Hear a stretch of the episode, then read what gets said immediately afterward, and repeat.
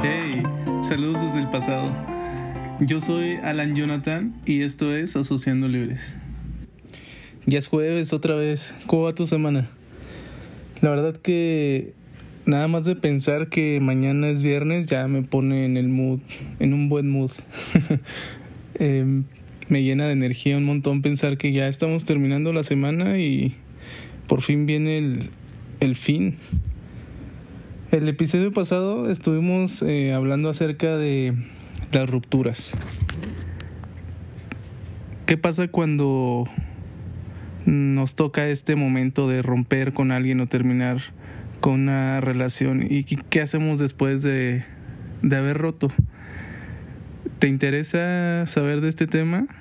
Pues si, si te interesa, te invito a que vayas, a ver, el, a escuchar, mejor dicho, el episodio pasado, el episodio 2.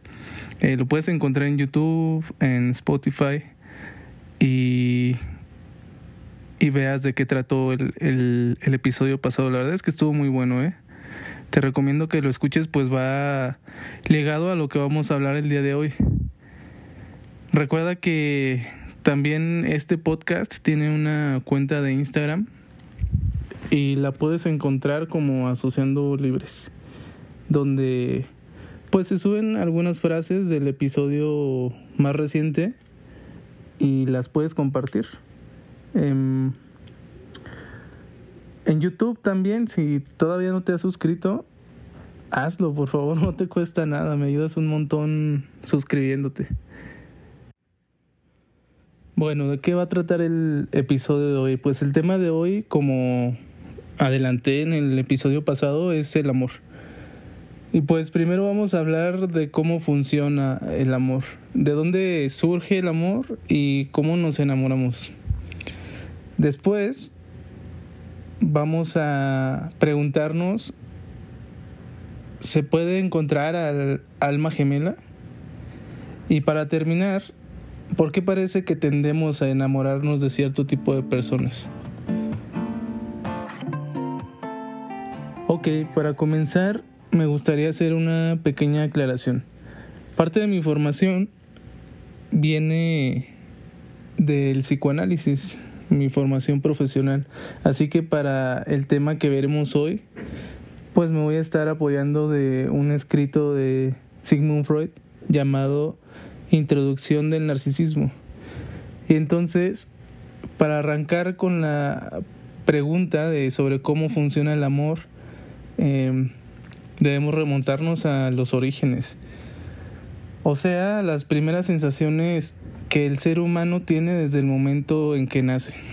Cuando nacemos y salimos a este mundo, pues las primeras sensaciones que tenemos es, eh, hemos estado en un espacio en primera diferente al, al que tenemos acá, ¿no? Acá estamos en, en, el, en aire, en oxígeno, y en el vientre materno estamos en un líquido, en un ambiente líquido. Entonces ya de entrada es un ambiente totalmente diferente al que nuestros nuestra percepción sensorial y nuestro tacto ha venido conociendo en los primeros meses de nuestra vida, ¿no? Entonces cuando salimos a al mundo exterior, por decirlo de alguna manera, este, pues entramos en otro medio y comenzamos desde ese momento a tener una serie de nuevas experiencias sensitivas eh, completamente variadas, ¿no? Entonces, y entre ellas, pues se encuentra, por ejemplo, comenzar a sentir hambre o la necesidad de comer, ¿no? Cuando pues eres bebé no tienes como esa, ese pensamiento de, uy, tengo hambre, necesito comer algo, sino que tienes una sensación displacentera, ¿no? Entonces nos estamos moviendo aquí entre la dicotomía del placer y el displacer. Cuando sientes hambre, eh, tienes este, esta sensación displacentera o de insatisfacción. Y cuando sacian tu hambre, cuando alguien más sacia tu hambre, ah, viene el placer, ¿no? Ya estás lleno, con la pancita llena, y puedes continuar con tu vida y tu desarrollo. Eh, y luego vienen, no sé, otras cosas como el cansancio o el dolor, el frío, que son sensaciones, sensaciones displacenteras, que poco a poco alguien más nos ayuda a, a calmar y nos ayuda a pasar del displacer al placer. Entonces mientras vas creciendo y mientras te vas desarrollando, eh, vas asociando ciertas, ciertas cosas y ciertas eh, situaciones con el placer o con el displacer y empiezas a tener una especie de recuerdos, pero que Freud denomina como huella anémica. Una huella anémica es algo que todavía no está como totalmente enlazado a un a un recuerdo como tal, pero es como una forma muy primitiva de un recuerdo, ¿no? Podría decirlo así, una huella anémica. Entonces se empiezan a generar esas huellas anémicas de, wow, esto es hambre, esto es eh, haber comido o esto es el frío, esto es el calor de un padre, de mi papá o de mi mamá, em, esto es una caricia. O sea, esas huellas némicas se enlazan o se anclan con el cuerpo también, con una sensación eh, corporal que poco a poco vas construyendo, ¿no? Y se empieza, empiezas a generar tu archivo de huellas némicas. Y esas huellas némicas mientras sigues creciendo, este, ahora sí que se van anudando poco a poco a recuerdos. Mientras tu, tu mente y tu cerebro se va desarrollando cada vez más, eh, vas comprendiendo ciertas cosas y vas agregando significados a, esos, a esas huellas némicas y a esos recuerdos, ¿no? Ahora puedes elegir una palabra para esa sensación displacentera que que es el hambre o esa sensación de calor o etcétera, ¿no? Entonces, mientras vamos creciendo, eh, Freud dice que el inconsciente y la mente se construye a través de, de capas superpuestas entre sí. O sea, yo te lo puedo poner en un ejemplo como nos vamos actualizando, ¿no? Vamos actualizando nuestro sistema operativo de como, si, como en una computadora. Cuando tú tienes una computadora, de repente, eh, no sé, Windows o Apple saca una actualización y no borra no borras todo por completo, sino que cambian algunas cosas, ¿no? Cambió este icono de forma eh, o cambió esto de color, cambió un poco el tamaño de la letra o dónde se colocan ciertas ciertas cosas. Y entonces conforme vas creciendo, se va creando una capa encima de otra, eh, a la que vas agregando más significados a, no sé, a un recuerdo o a las palabras, vas aprendiendo cosas nuevas y te, te vas actualizando de alguna forma. Entonces, poco a poco vas dándote cuenta y vas asociando que quien te proveía el alimento en la mayoría de los casos era, era tu mamá, ¿no? Eh, o un auxilio externo, podemos llamarlo así. Había alguien externo a ti, evidentemente, porque tú no podías conseguir las cosas por, por tu propia cuenta, que te ayudaba, que te auxiliaba y te proveía de lo que necesitabas, de alimento, de un lugar donde estar a salvo y seguro, de calor, de amor incluso, este, y entonces ese auxilio externo poco a poco lo vas asociando a algo que era lo máximo, ¿no? O sea, tú no sabes quién es, ni de dónde venía, pero esa persona es lo máximo porque, wow, cuando me siento mal, me dan de comer, cuando tengo calor, me destapan, cuando quiero dormir, me arrullan. Eh, me chulean, me dicen que soy un, bebé bien bonito, etcétera. Entonces ese auxilio externo se va convirtiendo en, en lo máximo y en lo que llena toda tu todo el significado hasta ese momento del placer de lo que es bueno para ti, de la satisfacción, ¿no? Si está esa persona, si está ese auxilio externo, todo va a estar bien, todo es perfecto. Si no está, pues la desgracia, ¿no? Viene la insatisfacción, hay displacer porque pues lloras y no entienden qué es lo que quieres, ¿no? Cuando eres bebito. Eh, lloras y no saben que en realidad te está dando comezón algo y, y te llenan la boca de comida, pero no es eso y sigues llorando, ¿no? Entonces, eh, poco a poco mientras vas creciendo, ese auxilio externo eh, se va definiendo como un objeto de amor, por lo que ya hemos dicho, o sea, amas a ese, a ese objeto, a esa persona que te llena en todo sentido, te llena a través de suplir todas tus necesidades biológicas, pero también las, las emocionales. Entonces Freud tiene una cita muy eh, interesante en el tomo 14 de... Estoy citando las obras completas de Amororto, la obra completa de Freud. Entonces en el tomo 14 tiene un capítulo que se llama Introducción del Narcisismo y en la página 84 dice, el niño y el adolescente elige sus objetos sexuales tomándolos de sus vivencias de satisfacción. Las primeras satisfacciones sexuales son vivenciadas a remolque de funciones vitales que sirven a la autoconservación. Las personas encargadas de la nutrición, el cuidado y la protección del niño devienen los primeros objetos sexuales. Entonces, es justo lo que te acabo de, de decir de lo que está hablando Freud en esta cita.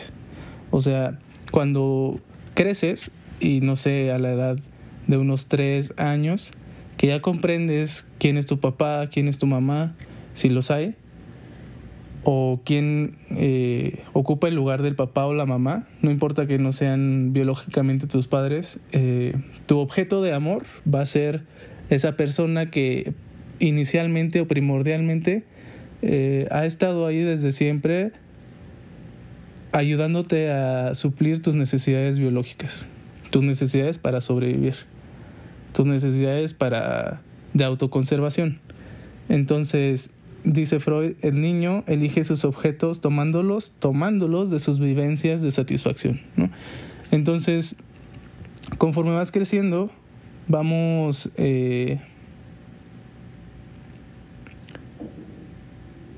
dándonos cuenta que, por ejemplo, ya no puedes, más bien no puedes tener como tu objeto de amor para siempre a tu papá o a tu mamá, porque no puede, no puedes casarte, digámoslo así, o no puede ser tu pareja tu papá o tu mamá, porque eso sería eh, un incesto culturalmente.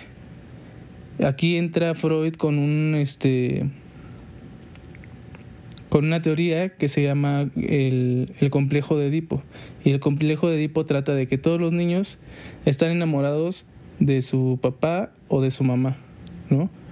No importa si es niño o niña, alguno de los dos eh, padres habrá elegido como su objeto de amor. Entonces de repente eh, se encuentran con esta advertencia de eh, yo soy tu papá o yo soy tu mamá y tú eres mi hijo, ¿no? Ahí, ahí hay un límite que se marca y se le está diciendo yo no puedo ser tu pareja, ¿no? Porque tú eres mi hijo y tú eres mi hija. Cada quien tiene su lugar y será más adelante que tú encuentres a alguien.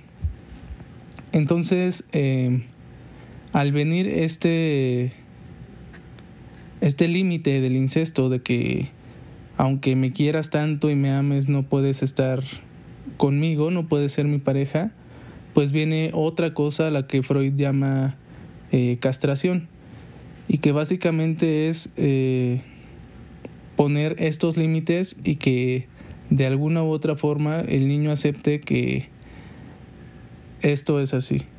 Y entonces eh, ese objeto de amor que tenía se pierde, ¿no?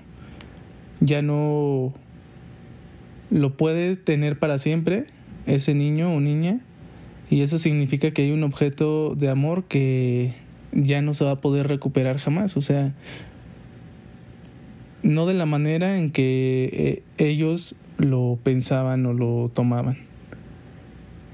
Mm, a ver, pongamos un ejemplo y estoy seguro que alguna vez has visto eh, que las niñas o los niños, sobre todo yo, he visto más casos de niñas que tienen esta, este juego con sus papás de casarse con sus papás, ¿no?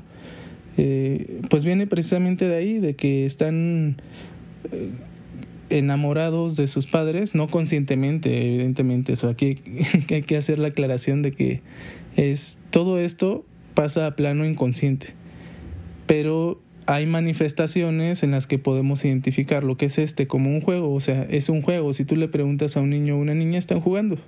No te van a decir, sí, es que me quiero casar con mi papá o me quiero casar con mi mamá. Es un juego que se está dando en el plano de la fantasía, ¿no? Es, es algo que responde a una situación inconsciente, que en este caso es que ellos han elegido como objeto de amor a su padre o a su madre. O por otro lado, cuando alguien se le acerca a, a su papá o a su mamá, se ponen muy celosos estos niños. Y es común, ¿no? Porque dicen, es mío, no quiero que me robes a mi objeto de amor porque es mío, ¿cómo me lo vas a quitar? Y se ponen muy celosos de cualquier persona que se les acerque, ¿no? Es por esta cuestión también, porque ese es su objeto de amor y lo van a cuidar. O, u otro ejemplo es este cuando nace el hermanito menor, es muy común que pues compitan por la atención de los padres eh, o maltraten al hermano menor o traten de llamar a los padres para decirles aquí estoy, ¿no? Este, que no te robe eso que acaba, esa persona que acaba de nacer, que no te robe la atención porque tú eres mío. Y es muy común y es eh, algo que pasa por esta situación de, de que ellos consideran a los padres como su objeto más preciado en el mundo y evidentemente algo que les ha suplido todo desde el principio no, no no quieren que se vaya, ¿no? Pero cuando sucede esto, cuando las se dan cuenta de que, por ejemplo, los padres son pareja y ellos no entran en esa ecuación, eh, sucede esto de el complejo de Edipo y posteriormente una, una castración, ¿no? Este sucede también que los mismos hijos se ponen celosos de uno de los dos padres. Pero bueno, creo que ya ahondé bastante en esto y habrá otro episodio para, para hablar sobre esto a más detalle si es que ustedes quieren. Pero una vez que se dan cuenta y entienden que que el objeto de amor ya se perdió, ese objeto no, no les pertenece, no es suyo para siempre y no lo van a poder tener para siempre, pues hay un objeto perdido, ¿no? Se, se extravía ese objeto. Y entonces queda una vacante, una especie de vacante para que otra persona llene ese, ese lugar que quedó eh, vacío. ¿Por qué? Porque los padres no pueden llenar ese, ese lugar. Tiene que ser otra persona. Y entonces, pues conforme vas creciendo, vas eh, buscando a tu objeto perdido, ¿no? Y cuando llegas a la primaria eh, o al kinder, la maestra, por lo general la maestra eh, te parece lo mejor y incluso hay niños que llegan a decirle mamá a la maestra, o sea, es, es, algo muy evidente. Y otro, otros niños le dicen, les dicen mamá por error o por un desliz, que después podremos hablar sobre eso, pero tiene que ver justo con todo esto, ¿no? Porque la maestra es una figura muy parecida a la de la madre, pasan mucho tiempo con ella y les está enseñando eh, muchas cosas, ¿no? Y tiene es una figura protectora, una figura que da seguridad, eh, una figura que está supliendo necesidades de otro tipo, pero al fin y al cabo está, está en, ese, en ese lugar, ¿no? Entonces en ese momento ocupa o puede que ocupe el, el lugar del objeto de, de amor, ¿no? Muchos niños se enamoran de sus maestras y niñas también, niñas que quieren ser como su maestra y entonces le llevan una cartita, le llevan, le, le dan regalos, etcétera. Este, y así conforme vas creciendo, vas eh, colocando a personas, a diferentes personas en diferentes momentos de tu vida que te son importantes en ese espacio del objeto perdido, ¿no? Porque vas buscando a tu objeto perdido, vas buscando eso que alguna vez tuviste, que fue maravilloso, pero que ya no está. Y entonces el lugar del objeto de amor es uno que puede ser ocupado por cualquier persona. Tú puedes decidir de quién te enamoras y de quién no. ¿Quién ocupa ese lugar y quién no? Así que la respuesta de la segunda pregunta que planteábamos al inicio del episodio ya la podemos ver un poco más clara, ¿no? ¿Existe un alma gemela? Pues no, no hay un alma gemela o una media naranja como tal desde el punto de vista de la predestinación.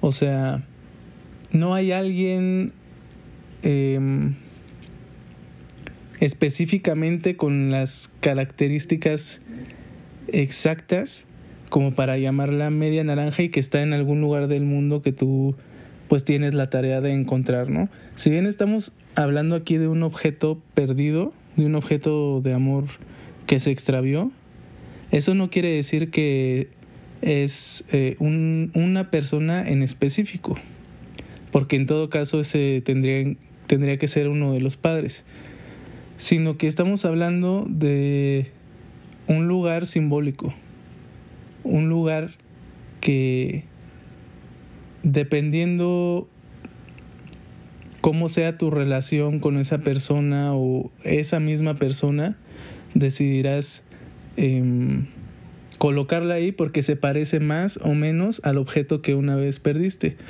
O sea, por eso comúnmente se dice que em, buscamos en nuestra pareja a alguno de nuestros padres, ¿no? Con comúnmente las personas creen que el psicoanálisis dice que pues como estamos enamorados de nuestros padres, eh, buscamos a alguien igual a ellos. Y, y en parte es así, pero en parte no, porque no buscas a alguien que se parezca físicamente a tus padres, sino que te dé esa sensación, por ejemplo, de seguridad, ¿no? Algo que te causaba tanta satisfacción es lo que buscas en tu objeto de amor. En la persona que encarnará de nuevo ese objeto de amor y que ocupará ese lugar vacante que, que tienes desde hace tiempo.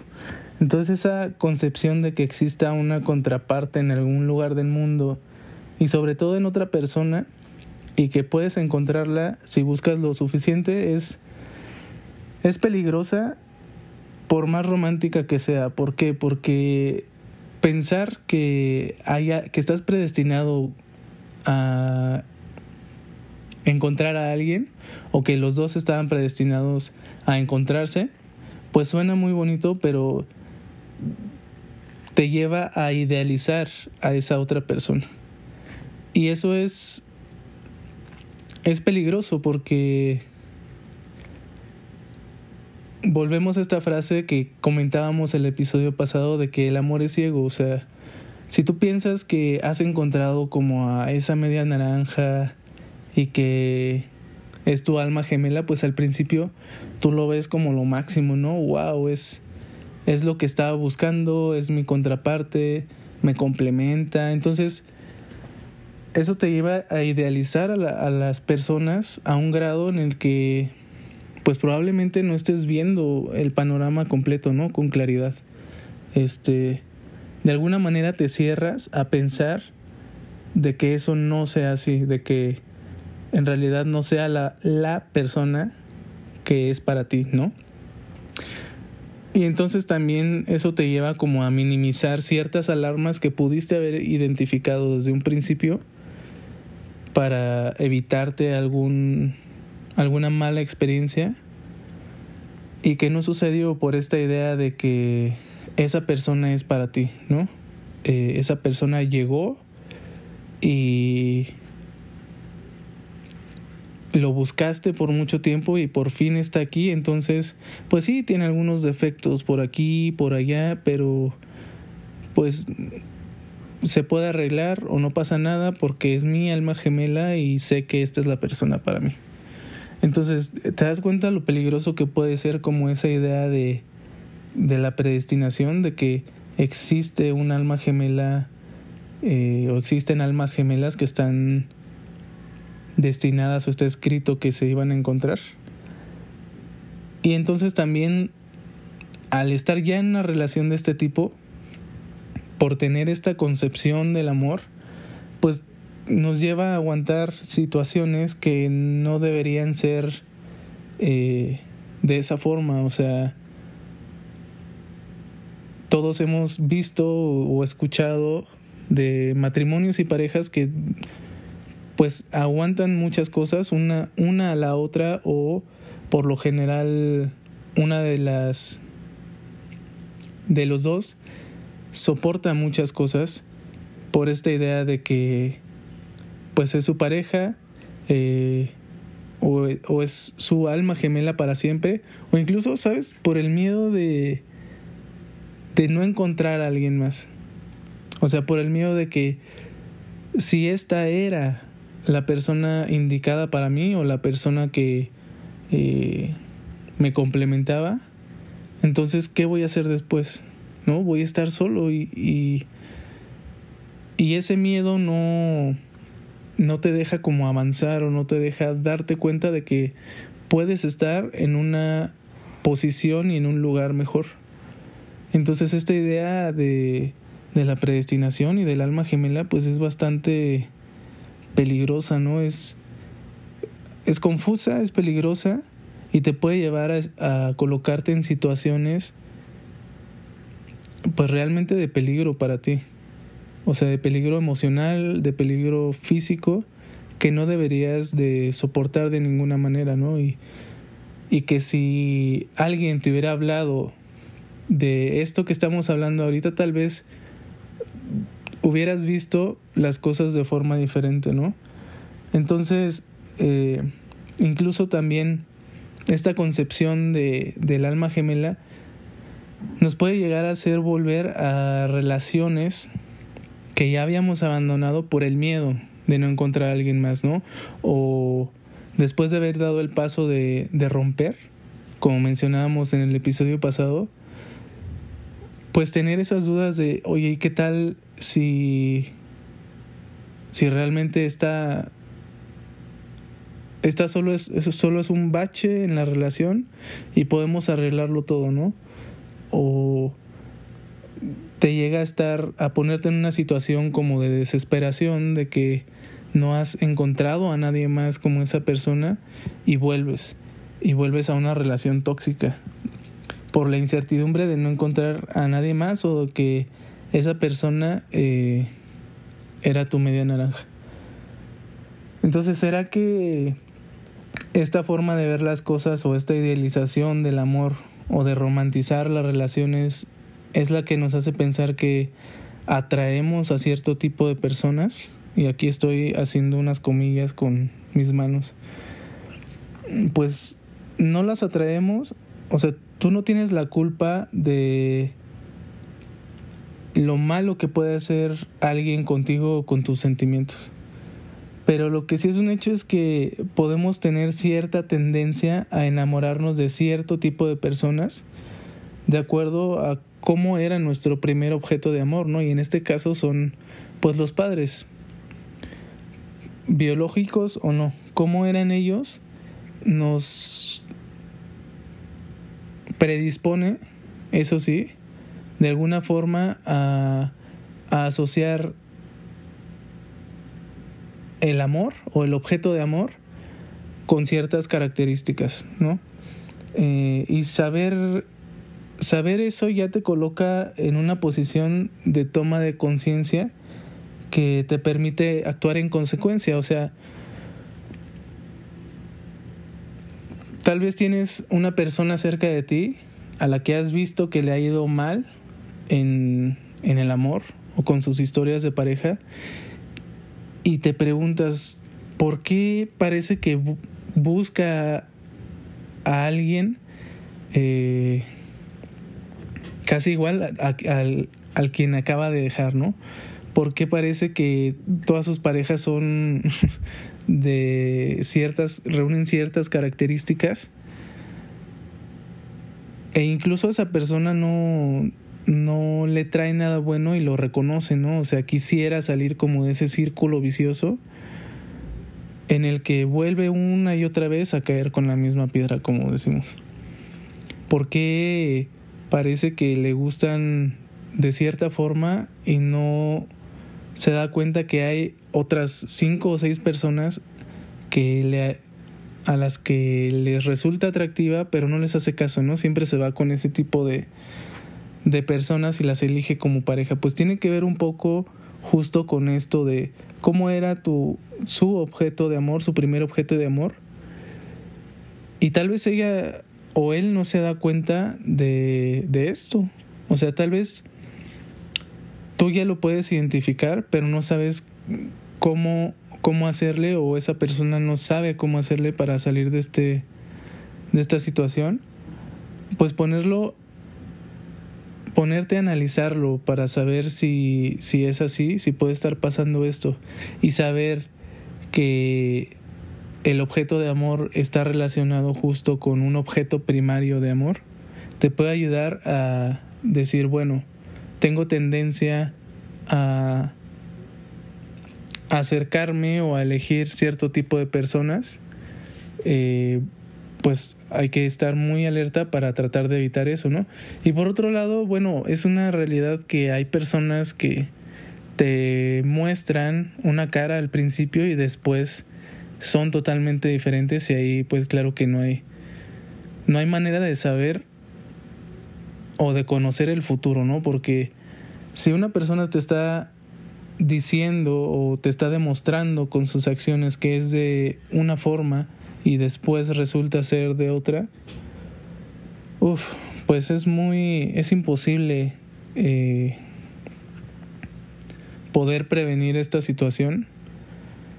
Y la verdad es que es, es muy triste y lamentable que las personas recurran a este tipo de engaños para tener a alguien a su lado, ¿no? Es, pero este es un tema para otro episodio.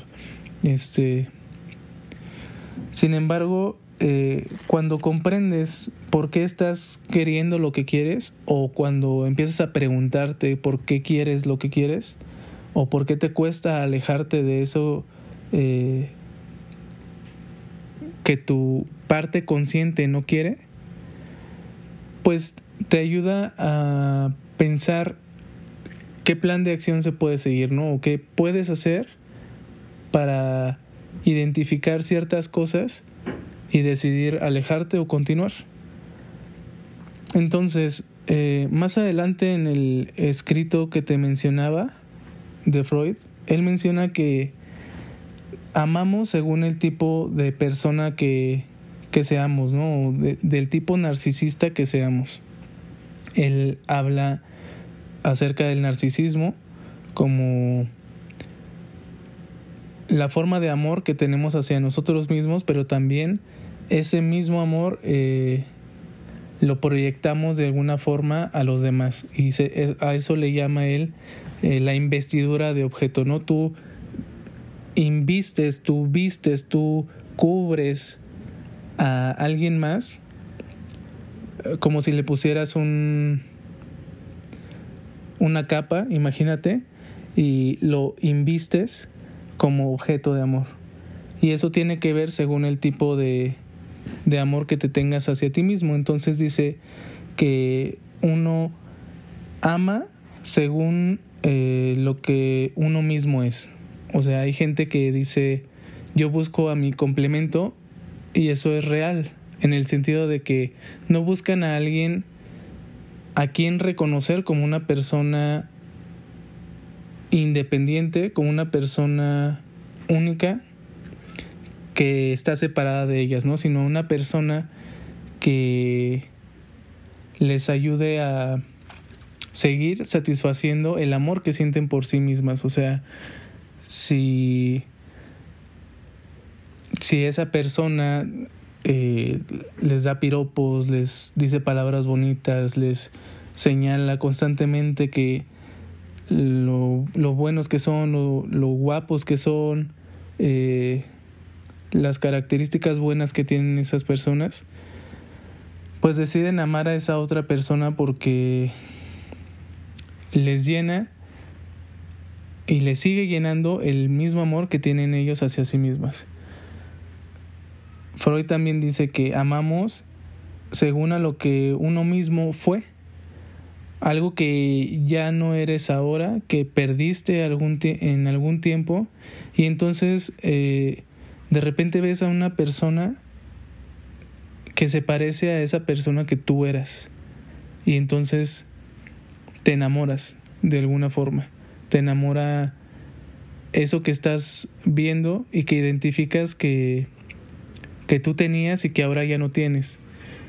Y de alguna manera por querer recuperar eso que alguna vez fuiste, decides eh, estar con esa otra persona y, y llegas a enamorarte, ¿no? Llegas a sentir ese amor por esa otra persona, pero que al final parte de un amor que sientes hacia ti mismo, hacia un yo que ya no existe.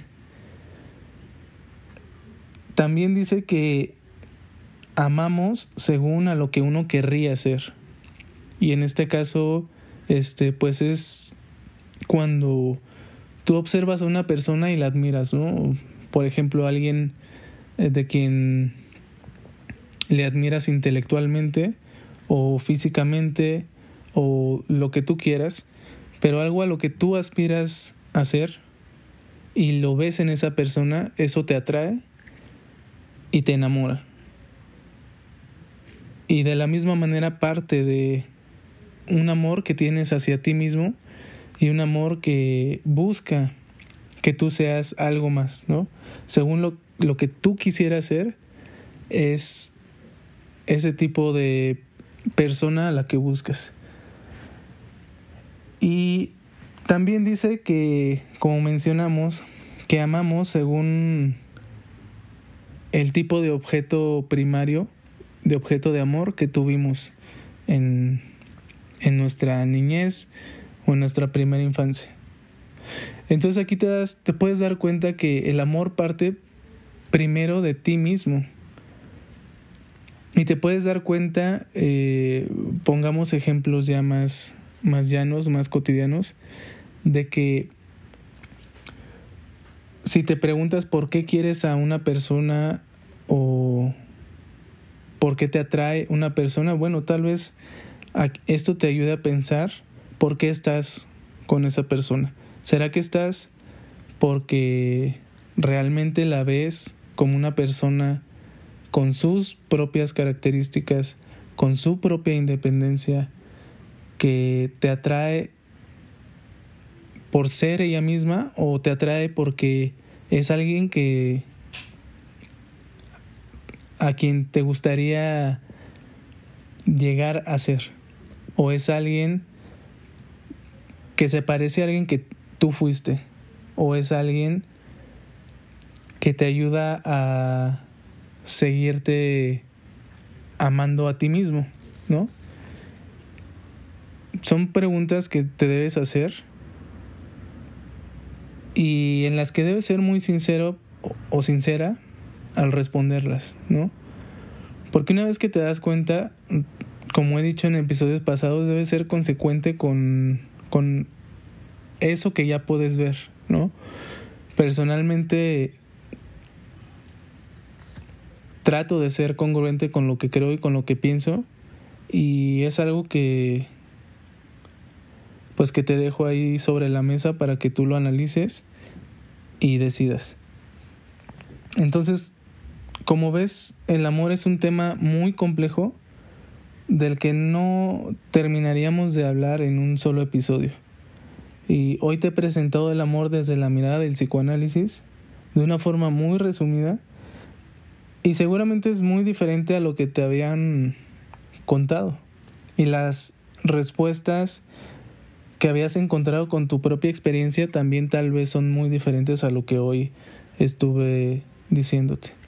Una de las reflexiones finales que me gustaría que te llevaras con relación al episodio anterior, en el que hablamos de rupturas y que tiene que ver con este, es que tienes la capacidad de encontrar el amor con cualquier persona, con quien tú decidas comenzar una historia, porque recuerda que es un lugar que quedó vacío y que en diferentes etapas de tu vida va siendo llenado por diferentes personas, ¿no? Y aunque no existe eso como, como tal de alma gemela, con el tiempo, esa persona que eliges y a la que decides dar un lugar o decides dar una oportunidad para que ocupe el lugar de tu objeto de amor, se va convirtiendo en alguien con quien compartes historias o gustos, puntos de vista, valores, sentimientos que con el tiempo la vuelven una persona única y maravillosa. Al final podrías pensar que el amor resulta ser algo más frívolo de lo que parecía, ya que es una mezcla de procesos de identificación y de elecciones inconscientes pero déjame decirte que el gran mérito de la otra persona es que cuando te llega o cuando llega a tu vida te hace revivir esas huellas némicas que se encontraban adormecidas desde aquellos años en los que ni siquiera tienes recuerdos. Te enamora, te enamora y te vuelve a hacer sentir una euforia y una alegría inexplicable nada más con ver a esa persona. Es, es bien bonito, ¿te das cuenta? ¿Por qué? Porque has encontrado otra vez al objeto perdido.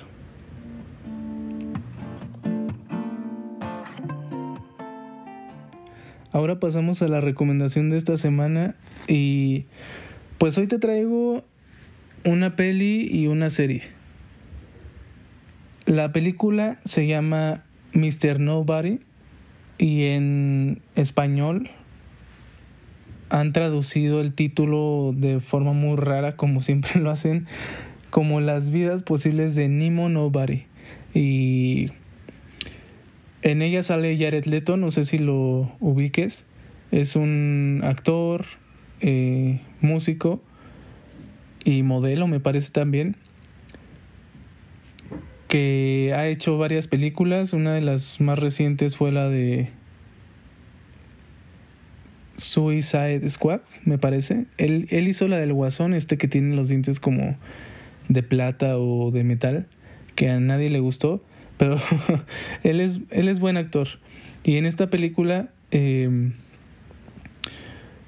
pues es una película compleja, pero estoy seguro de que con lo que hemos hablado hoy podrás recordar algunas de las cosas que hemos dicho, o sea, porque la verdad es que las primeras escenas sí están muy ligadas a, a teoría psicoanalítica y también a algunos postulados de psicología. Pero en sí la historia es, es muy buena, te la recomiendo mucho y habla acerca del tema que estuvimos mencionando en este episodio. Em, es una película larga, la verdad, y un poquito compleja porque te muestra varias historias sucediendo al mismo tiempo. Y con eso te con eso te lo voy a, a dejar porque si hablo más seguramente te te voy a spoilar y no quiero pero eh, resulta ser un poco confusa pero cuando tienes el dato de que son cinco historias corriendo paralelamente o en diferentes tiempos, pues ya puedes agarrar un poco mejor el ¿no? Y la serie, por otro lado, es una serie mexicana que en lo personal me pareció muy buena. Eh, se llama Cómo sobrevivir soltero y se encuentra en Amazon Prime. Y es muy divertida, la verdad, pues cuenta la historia de un actor que no encuentra trabajo, pero que tuvo sus momentos de gloria, ¿no? Y entonces, eh, pues está superando una ruptura y todo su proceso eh, es la serie. Me parece que solo tiene una temporada, la verdad es que ya la vi mm, desde hace tiempo y el protagonista es Sebastián Zurita, pero todo, todo el reparto es mexicano y la grabaron en, en la Ciudad de México. Eh, la verdad es que es muy buena, es muy divertida y es una serie que me hubiera gustado también recomendarte en el episodio pasado, justo en el que hablábamos de las rupturas. Pero bueno, aquí, aquí la tienes. Si este episodio te ha hecho reflexionar y piensas que le puede interesar a algún amigo o amiga, compártelo, eh, pásaselo, se lo puedes pasar por cualquiera de las plataformas en las que está. Y recuerda que también nos puedes seguir en, en Instagram como Asociando Libres. En el próximo episodio hablaremos sobre miedos y fobias. ¿De dónde surgen nuestros miedos? ¿Te has preguntado cómo se trata una fobia o se puede eliminar el miedo o la fobia? Bueno, te espero en el otro episodio y recuerda que esto solo es un podcast y que de ninguna manera sustituye a la terapia. Soy Alan Jonathan y te espero el próximo jueves para que sigamos asociando libres.